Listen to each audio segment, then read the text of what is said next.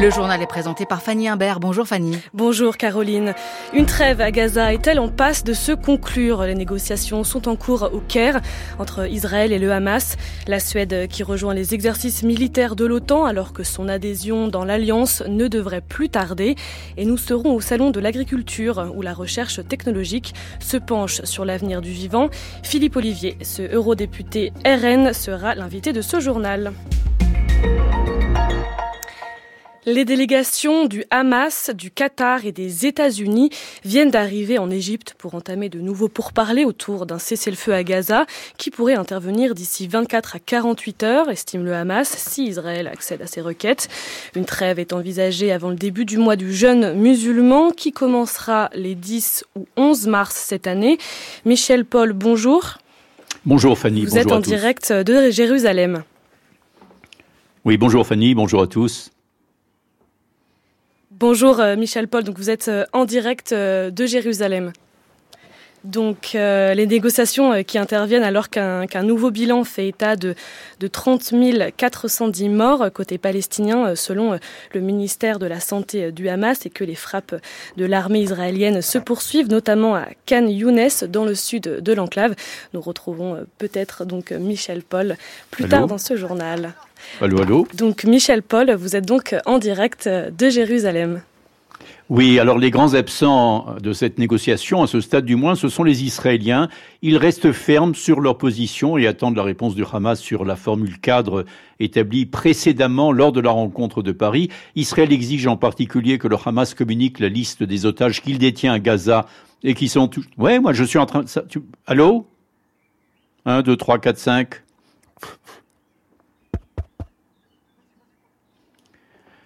Eh bien, je disais donc que les grands absents de cette négociation à ce stade, du moins, ce sont les Israéliens. Ils restent fermes sur leur position et attendent la réponse du Hamas sur la formule cadre établie précédemment lors de la rencontre de Paris. Israël exige en particulier que le Hamas communique la liste des otages qu'il détient à Gaza et qui sont toujours en vie. Le Hamas demande, lui, le retour des Gazaouis dans la partie nord de l'enclave. C'est une nouvelle partie de bras de fer. L'enjeu demeure une trêve et un échange otages-prisonniers palestiniens pour le ramadan qui débute dans tout juste une semaine. Pas de réaction aux informations optimistes en provenance de Washington, selon lesquelles les Israéliens auraient accepté la proposition d'un cessez-le-feu. Sur la table des négociations, une trêve de six semaines et également la libération des otages considérés comme les plus vulnérables, les malades, les blessés, les personnes âgées et les femmes. Alors du point de vue israélien, Fanny, c'est toujours latente. Merci euh, Michel Paul, vous êtes correspondant à Jérusalem pour France Culture. Les tensions se poursuivent en mer Rouge où l'armée italienne annonce avoir abattu un drone hier qui se dirigeait vers un de ses navires de guerre. Depuis novembre, les rebelles outils visent les navires en mer Rouge et dans le golfe d'Aden qu'ils estiment liés à Israël en solidarité avec euh, les Palestiniens de la bande de Gaza. Concernant le Rubimar, le cargo chargé d'engrais coulé la semaine dernière dans le golfe d'Aden par les rebelles outils, 41 000 tonnes d'engrais de combustible sont donc déversées dans l'océan. L'armée américaine alerte sur un risque pour l'environnement. La Suède participe pour la première fois aux exercices militaires de l'OTAN. Depuis janvier, une série d'exercices de l'Alliance sont en cours en Europe. C'est la plus grande opération d'entraînement et de défense conjointe entre alliés depuis la fin de la guerre froide. 90 000 soldats sont impliqués. C'est dans ce cadre-là que commence aujourd'hui l'exercice Nordic Response dans l'Arctique.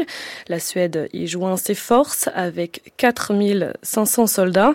Le pays n'est pas encore officiellement membre de l'Alliance, mais Stockholm met d'ores et déjà son territoire à disposition de l'OTAN. La correspondance sur place de Carlotta Morteo.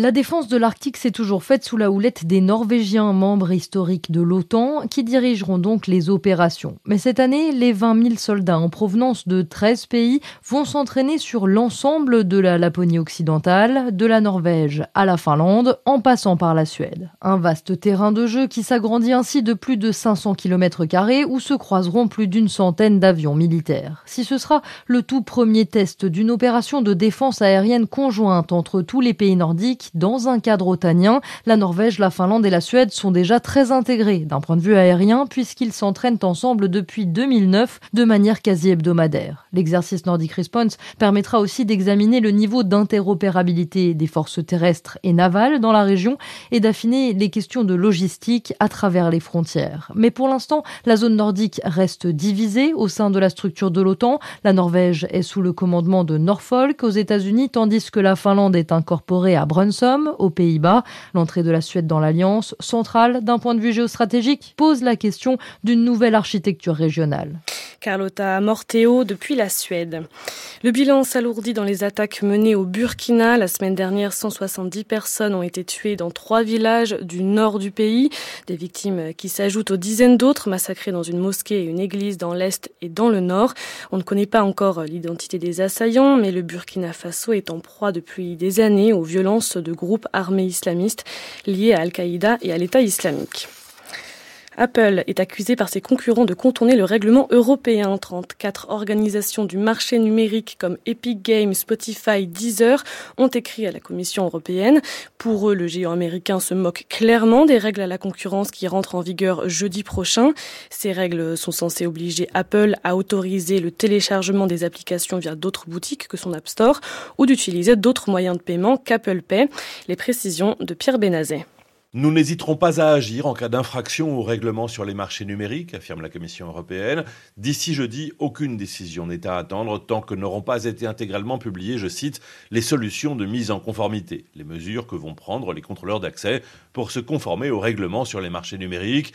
Les contrôleurs d'accès sont six à travers le monde Microsoft, Amazon, Alphabet pour Google, ByteDance pour TikTok, Meta pour Facebook ou WhatsApp et bien sûr Apple. Les contrôleurs d'accès, ce sont les sociétés les plus grandes du secteur, les plus solidement installées sur le marché européen et dont les plateformes constituent des points d'accès majeurs entre les entreprises et les utilisateurs finaux. Parmi les règles qui entrent en vigueur jeudi, il y a par exemple cette ouverture aux applications qui ne viennent pas de l'App Store. Et pour Apple, ceci va mettre en danger les clients iPhone. Selon les 34 signataires de la lettre, Apple est en fait en train de tenter de faire peur à ses clients, d'imposer de nouveaux frais aux développeurs, bref, de saboter le règlement sur les marchés numériques auquel Apple est ouvertement hostile. Pierre Benazet pour France Culture. Jordan Bardella lance sa campagne pour les européennes. Le chef de file du Rassemblement national organise son premier meeting à Marseille sous le slogan La France revient, l'Europe revit. D'ici le 9 juin prochain, le président du parti animera une dizaine de réunions publiques comme celle qui se tient cet après-midi. Antoine Marette, vous êtes en direct du Palais des Congrès du Parc Chano à Marseille où va débuter donc le, à 15h le meeting et vous êtes avec l'eurodéputé Philippe Olivier, invité de ce journal. Bonjour Philippe Olivier. Bonjour. Vous êtes euh, eurodéputé RN sortant. Nous nous trouvons effectivement actuellement dans la salle où Marine Le Pen et Jordan Bardella vont prendre la parole vers 15h pour lancer cette campagne pour les élections européennes avec un slogan La France revient, l'Europe revit.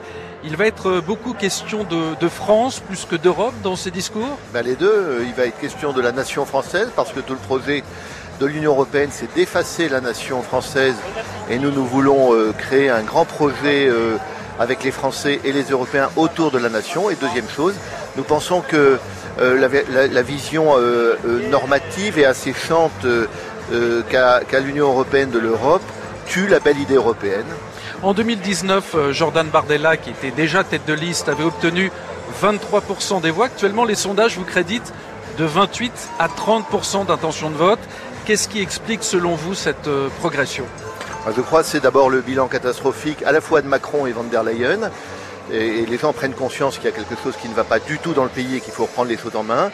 La deuxième chose, c'est que je pense que euh, dans toute l'Europe, dans le monde entier et en France, l'idée nationale fait son chemin et donc nous incarnons cette idée et c'est tout à fait normal que les Français se tournent vers nous. Et pourtant, sur l'Europe, le RN n'a pas brillé par sa constance. Vous réclamiez auparavant le Frexit, ça n'est plus le cas. La sortie de l'euro, ça n'est plus le cas. Pourquoi est-ce que vous avez changé d'avis sur des questions aussi essentielles? Parce que la situation a changé. Euh, il n'y a que les imbéciles qui ne changent pas d'avis lorsque la situation change. En, l'occurrence, nous nous pensons qu'il y a des, raisons de penser que ça évolue énormément en Europe et on est en train de, gagner la partie. On ne quitte pas la partie quand on est en train de la gagner. On constate des dissensions au sein du groupe Identité et démocratie au Parlement européen entre le RN et l'AFD allemande qui demandent la remigration, c'est-à-dire l'expulsion des citoyens allemands d'origine immigrée. Dans quel groupe vont siéger les élus du RN Écoutez, on verra bien. Euh, il n'y a pas de dissension. En fait, euh, nous avons demandé à nos partenaires euh, allemands de, préciser leur position parce qu'il semblerait qu'il y ait des exagérations de la part des journalistes. Mais nous, nous ne nous laisserons pas entraîner vers des, mesures que nous n'approuvons pas. nous, nous, avons une vision qui est une vision qui est tout à fait euh, républicaine. Hein. et donc nous avons demandé des précisions à l'AFD. De toute façon, les groupes se détermineront en fonction des dynamiques qui seront, qui seront instaurées par le, suffrage universel dans tous les pays. Marion Maréchal tête de liste Reconquête a conclu un pacte avec le Parti des conservateurs et réformistes européens, le CR. Est-ce que ça vous inquiète? Non, pas du tout. Comme je vous l'ai dit, l'ensemble des groupes se, recomposeront ou, se, ou, ou recueilleront de nouveaux adhérents en fonction euh, de, leur, euh, de leur score euh, aux européennes. Donc c'est un, peu, un peu prématuré de parler de groupe. Et voilà, c'est un, non-inscrit qui a été admis à ECR. c'est vraiment pas un événement. Alors parlons du, du, programme. Jordan Bardella se défend de vouloir un Frexit caché. Il promeut une sorte d'Europe à la carte dans laquelle les États auraient le droit de participer ou non à des coopérations.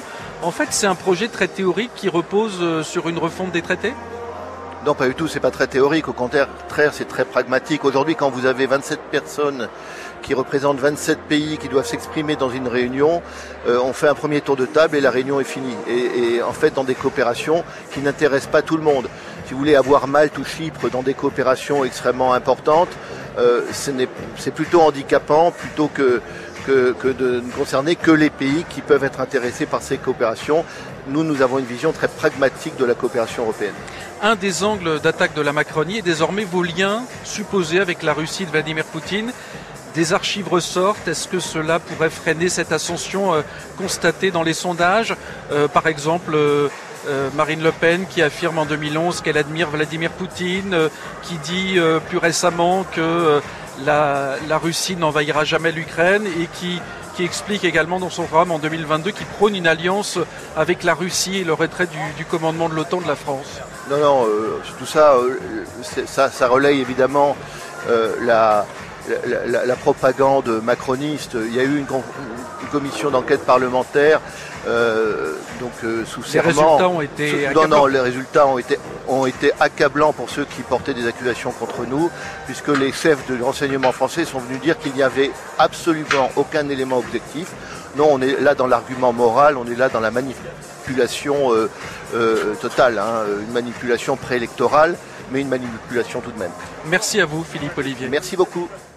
Merci Antoine Marette. Vous étiez en direct de Marseille avec euh, les moyens techniques de Romain Luquins.